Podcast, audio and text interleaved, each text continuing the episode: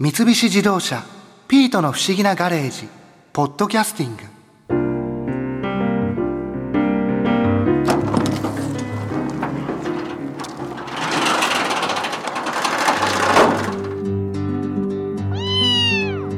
あぼっこさんまたギター弾いてましたね。N 博士が私の人工知能に押尾幸太郎並みのギター演奏技術をインストールしてから時々無償にギターを弾きたくなって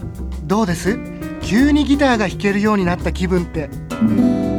指が勝手に動いちゃうのよ。先週丘の下の公園に行ってぼっこさんのギターでみんなでフォークソングを歌ったの。楽しかったですね。あなたは音程がずれていたわ。歌の才能はないわね。えー、そんな。あいやのフォフォークソングはただ正確に歌えばいいってわけじゃないんですよ。ハートが大事なんです。そういえば新一この前 N 博士と一緒にフォークソングのことを勉強しに行ってきたのよね。ええいろいろな人から日本のフォークソングの歴史の話を聞いて面白かったですよ。例えば上条恒彦さんとか。上条恒彦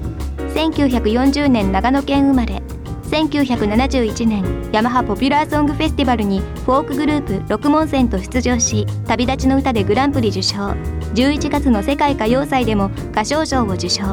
3年 B 組金八先生の社会科教師服部はじめ役でも有名。ああスラスラ出てきますね。これも人工知能から勝手に出てきちゃうの。とにかくその上条恒彦さんのお話面白かったですよ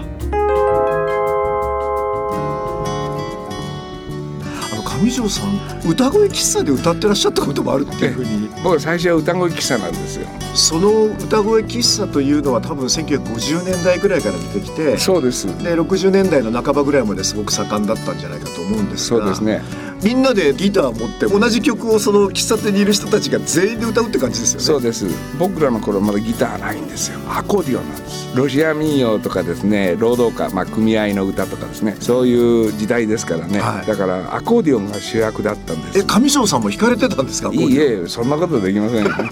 歌うの専門そう。歌手として雇われたんですかそれは？歌手っていうよりははい、リーダーっていうか司会者なんてなこと言いましたけどね。あつまりみんなが歌うのをリードする人がいないとほらまとまんないじゃないですか。あそういう人がいたんですか？お店に。一人ずでつ。店によって司会者とかですねまあリーダーとかいろんな呼び方ありましたけどとにかくあらゆる曲を知っているというか。で歌声記載入ると1冊10円で60曲ぐらい入った歌詞の入った小さな本を買いましてね。ああそういうシステムなんだ。それでお客様はその中から自分が歌いたい曲をリクエストしてリーダーが僕が司会者が、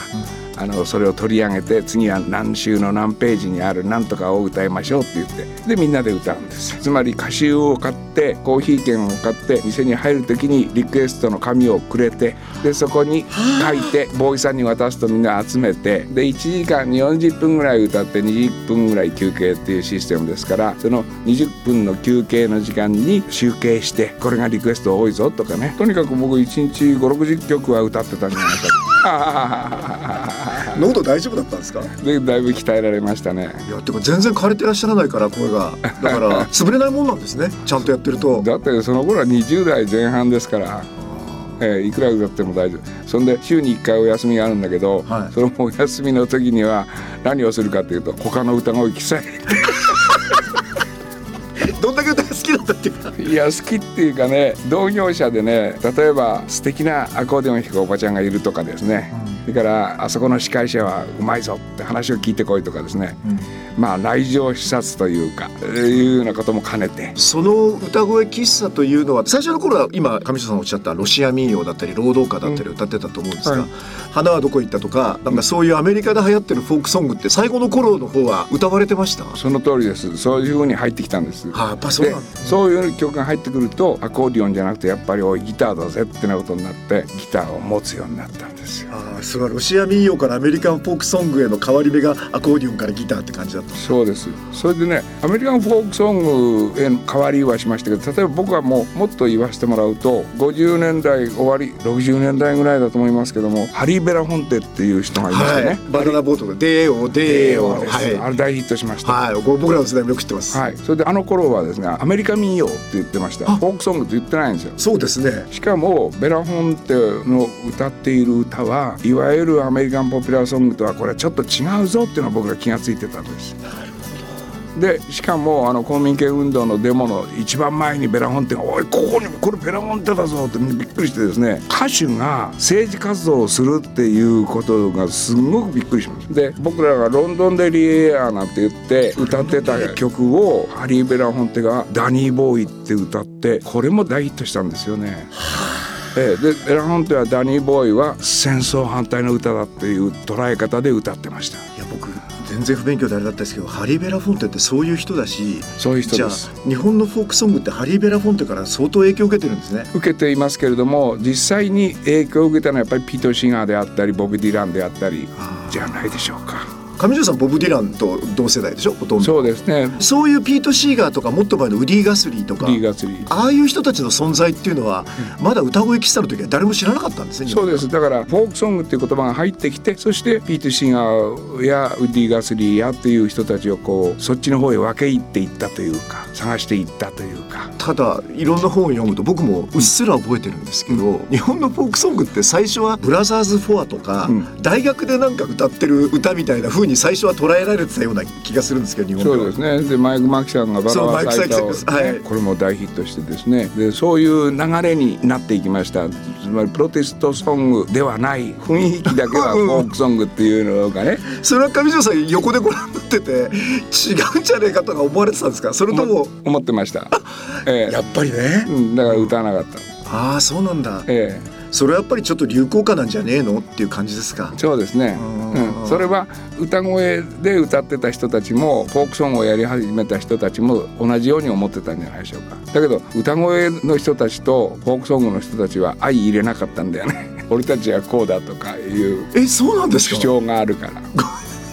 うん、でも僕はそういう主張よりも歌声で歌ってきた歌でもフォークソングとして通用するっていうのかな。だってダニーボーイの例がありますもんね。ダニーボーイもあります。バナナボートデーもそうですし、さらばジャマイカとかですね。そういう曲もありますしそれをコピーしてですねいろいろ歌ったりなんかもしましてね。あそうなんですか、うん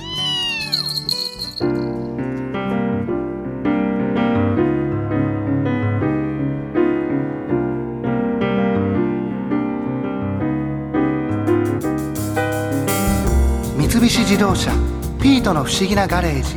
ポッドキャスティング。このお話はドライブアットアース三菱自動車がお送りしました。